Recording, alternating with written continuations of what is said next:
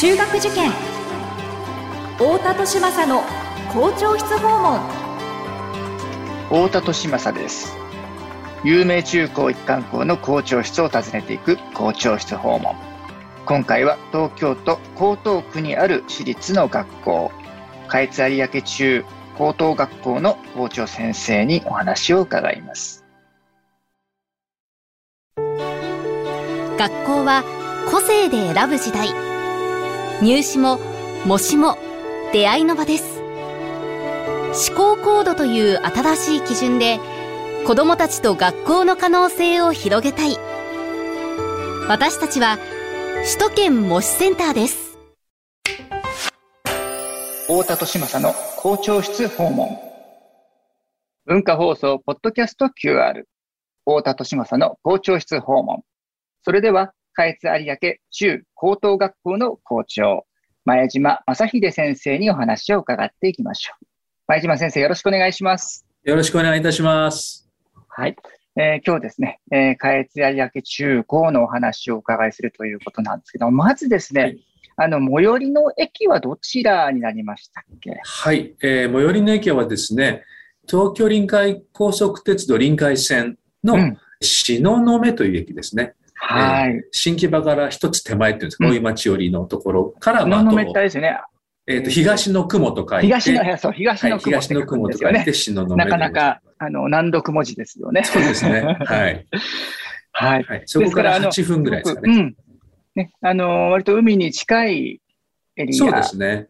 はい。まあ、臨海副都心と、まあ、俗に言われているエリアでして、うん、はい、はい。まあ、海が本当に近いですね。そうですよね。はい。まあ、そういうところにある、えーえー、下越有明中高さんなんですけども、はい、えー、下越有明中高というのはどんな学校なんでしょうかね？はい。えー、そうですね。どんな学校かっていうふうにお尋ねになると、まず教育理念の話をちょっとしたいかなと思うんですけども、うん、えっと、香港の教育理念、長いんですね。えー、生徒一人一人が持つ個性と才能を生かしてより良い世界を作り出すために主体的に行動できる人間へと成長できる基盤の育成って本当に長い教育理念なんですよ。で、えっと、この教育理念って、まあ、えー、教員のミッションとして掲げられているものなので。はい。これをですね、なんか生徒を主語にしたらどうなるのかってちょっと考えたときに、やっぱり生徒が将来豊かな人生を送るっていうのが、まあ我々の理念、理想なんじゃないかとい。うことで、えー、生徒が豊かな人生を送るために、私たちはこういうことを大事にしたいっていうのを、まあ、掲げてやってるんですけども、はい。あの、まあ、前提としてやっぱ生徒って無限の可能性を、まあ、秘めていますので、はい。これを前提にして、その下越でいろんな学びをすることを通して、その自分の可能性に気づいていく。まず最初に自分の可能性に気づいていく。はいうん、そして、さらに学びが深まるにつれて、先ほど申し上げましたように、はい、自分にとっての豊かな人生がどういうものかについても、まあ少しずつ自覚的になっていくんじゃないかと。なるほど。で、はい。それで自覚的になってきたら、その豊かな人生を送るために、自分は何がしたいのかとか、あるいは自分に何が足りないのか、何をすべきなのかっていうことも、やはり自分で考えて探して見つけて、そしてその自分に必要なものを自分で掴み取る。その結果、豊かな人生を送ることができるっていうのが、理想にしているんですね。なので、はい。どのような学校ですかという問いに対しては、はい。そうですね、本校としては、生徒が自ら学んで、自ら考えることによって、自己実現を目指すことを大切にしている学校ですというふうに言えるんじゃないのかなとなるほど。はい。ちょっと長くなってしまいました。いえいえ、ありがとうございます。はい、校風とか雰囲気っていうのはどういうふうに先生感じられてます？そうですね。あの、校風って言いますと、まず、普通校風っていうと、この創立者の見学の精神みたいなことがあるかと思うんですけども、はあ、あの、本校は、えっ、ー、と、下越高っていう、まあ、えっ、ー、と、うん、慶応3年に生まれた、まあ、女性が創設者なんですけども、はいはい、あの、カエツタカは、あの、父親にですね、実学教育を、こう、教わってるんですね。で、その実学教育を教わった影響だと思うんですけども、はい。当時、その、例えば、男性は社会に働きに出かける、女性は家庭に入って男性をかかけて支えるというのが、はい、まあ、いわゆる当たり前の風潮だったんですけども、えー、カエツタカは、その実学を父親から学んだっていうこともあったんだと思うんですけども、はい、この当たり前を疑って、うん。うん、女子も社会に進出すべきだろうと。うん、そのために女子に実学教育を施そうという、まあ、いわゆるパラダイムシフトを起こした女性だったんですね。なるほど。はい。はい、で、日本最初の、えー、女子商業学校を創設して、女性にもいわゆる実学教育を施したっていう、まあ、あの、女性だったんです。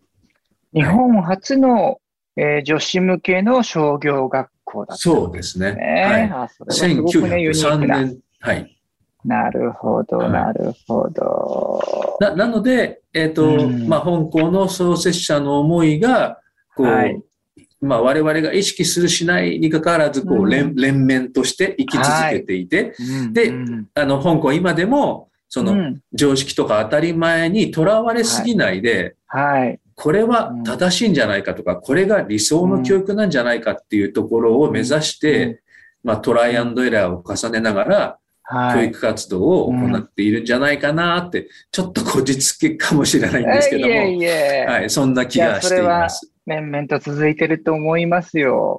なるほど。いいえ。あの先生からご覧になってですね、そのかえつ有明の生徒さんたちってどんな生徒さんたちに見え、はい、えー、っていうふうにおっしゃることですかね。はい、えっ、ー、とですね、一言で言うと、うん、こう、人と接することを、こう、楽しむ生徒っていうんでしょうかね。はい。あの、そうですね。自分から学びに行くとか、自分から考えるとか、あるいは自分の考えを、はい、えっ、ー、と、人にえー、自分の言葉で伝えるっていうところに長けているのかななんて、ちょっと手前味噌かもしれないんですが、えー、いえいえはい、そんな風に思いますね。なるほど。はい、それは、その先ほどの歴史なんかと関係があるんですかね、はい、どうしてそういう生徒さんたちが集まってくるんだろうかと。はい。あの、まあ、私たちが、その、えっと、大切にしていることとして、あの、まあ、かつてはその大学進学実績とかに躍起になっていた時もあったんですけども、はい、そうですか、はい。ただそれは、やはりさっきの当たり前を疑うパラダイムシフトっていうんでしょうかね。はい。その、進学実績を上げること自体は目的とするんじゃなくて、やっぱ、一番根本に大切にしたいのは、生徒にどういう人間に育ってもらいたいかっていうところが、どうしてもあると。はい。そうすると、まあ、今、人生100年時代ですとか、はい、えー、ブーカンの時代ですとか、はい、いうふうに言われてる中で、リアルな社会でも通用する力っていうのを身につける。えー、まあ、自ら課題を見つけるとか、あるいは、時には共同しながら解決手段を選択して、自分なりの答えをこう出していくとか、そういう力なんだと思うんですよね。なるほど。はい。そういう力を身につけるために、やっぱり自ら学ぶ姿勢っていうのを私たちは大事にしたいし、はい、自分で考えようよとか、うん、その、ね、人から教わるだけではなくて、教わるだけだとどうしても、うん、その、なんて言うんでしょうかね、こう、与えられたものだけを待つ姿勢になってしまいますので、社会で生きる力は身につかないと思いますので、そういうところが、まあ、我々が大事にしているところを子供たちがちゃんと受け止めてくれるっていうところが、まあ、原因なのかなって思います。ちょっと長くなってしまいました。いえいえ。あの、自分の、えー、こととして自分で考えて自分で判断してっていうふうなことを重ねていくと、はい、それがその人と接することを楽しむ姿勢にえー、結びついていくっていうことなんですね。はい、そうですね。自分が思ってることをこう否定せずに、うん、この場は安心して自分の考えを言っていい、うん、安心安全の場なんだっていう、うん、そういう土壌を形成していくことによって、それをな、いわゆる物おじしないというか、はい、恐れずに言えると。いうようなことなんじゃないかなと。ね、はい、ああ、なるほど。わかりました。先ほどのちらっとその大学進学実績に躍起になってた時期もあったっていうふうにおっしゃってたんですけど、はい、これすごく、はい、まあ正直におっしゃっていただいたと思うんですけど、はい、それっていつぐらいの話ですか？えっ、ー、とですね、私どもが、あの、うん、千代田区の飯田橋というところから、この有明に、えー、キャンパスを移して男女共学科になったのが、うん、えっ、ー、と、2006年なんですけども、2006年、はい。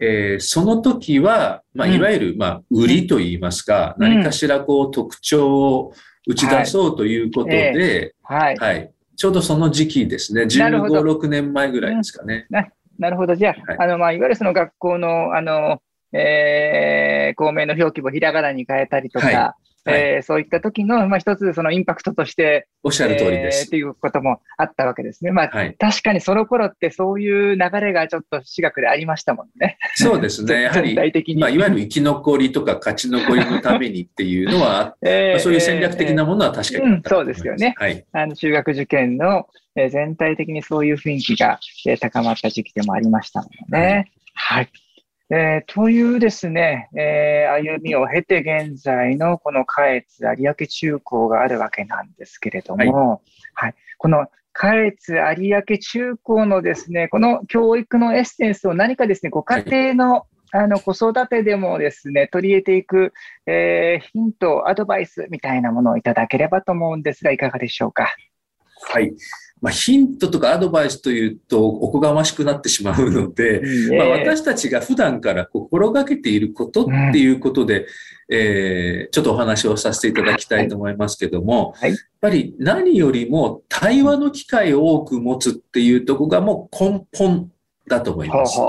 なるほど。で、うん、これ、やっぱ親にはありがちだと思うんですけども、えー、対話を、子供と対話をするときに、こう、無自覚にと言いますかね、ご自身がこれまでの人生で得た、例えば成功体験とか、はい、ご自分の価値観とか、はい、そういったものが、の枠の中でこう、なんていうんですかね、子供と会話をするっていうところがあると思うんですけども、はい、それを一旦脇に置いてですね、子供の話をとにかく否定せず、ただ聞く、共感的にただ聞く、受け止めるっていうことをやるっていうのは、まあ私どもも心がけているんですけれども、はい、それをやってみるのはいかがかななんて思っています。なるほど。はい。実はこれ非常に難しいと思うんですよ。すよね、はい。どうしても大人はあの子供に比べてはるかにたくさんの体験をしてきてますし、はい、その成功体験だけじゃなくて経験値などもやっぱ豊富ですからね。どうしてもそれを子供にと共有したくなりますよね。ただ、あの、さっき安心安全の場みたいな表現をしたと思うんですけども、はい子供の話を共感的に受け止めると、はい、子供は、その、あ、ここは自分の思っていることを率直に出していい場なんだっていうふうに多分思ってくれると思うんですよ。そうですね。はい。えー、で、それが自分で考えたりとか、自分の意見をきちんと持ったりとか、うん、まあ、思考力が高まったりとか、はい。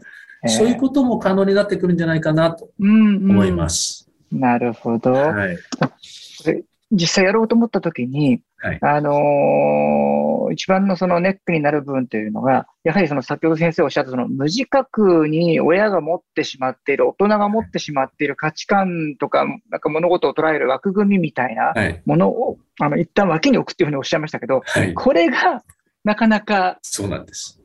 普段無自覚にも思っちゃっていて、それに当てはめて物事を見て暮らしてる大人が、それを一旦脇に置いて、子供が、え、それ違うんじゃないのって思わず反応したくなるところなります。いやいや、それは自分ね、じあそれはそれは自分の価値観であってっていう。でもその自分の価値観が絶対的なものだって、割と大人も思い込んでしまっているというか、疑ってなかったりすることあるじゃないですか。そうですね。まさにおっしゃる通りですね。これどうやって脇に置いたらいいんですかね、先生たちどうされてるんですか？最初はもう、うんやっぱり、こう、なんていうんですかね、こう、自分の意見をどうしても言いたくなるんですよ。言いたくなるんですけども、いや、保留だ、保留だって、こう保留っていうのを、もう、わざとこう意識するっていうところですよね。最初はもうそれですね。我々もどうしても、さっき無自覚って言った通り、い。や、それ違うんじゃないって、どうしても言ってしまいがちなので、はい。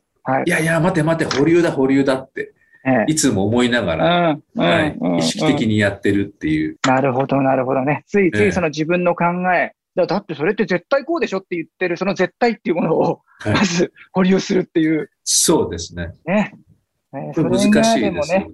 ええそれができると、えーお子さんの方が安心して、ええ、えーお話をしてくれるようになって、じゃないかなと。えーはいいうことですよね。はい。あとはもう一つ、うんあの、うん言わせてもらうと、はい。例えば、子供が、お父さんお母さん、これどう思う？って聞くと、うん聞かれたときに、はい。はい。やっぱ、でこう思うよって言ってしまう前に、うん。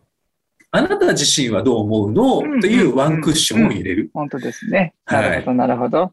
うんうんうんやっぱり親、は転ばぬ先の杖というか、はい。子供に失敗してほしくないっていうか、うんうんでどうしても助け舟を出したくなるっていうところがあると思うんですけども、ええはい、そのワンクッションを入れることもうん自分で思考するっていうことの手助けになるんじゃないかなって思ってます。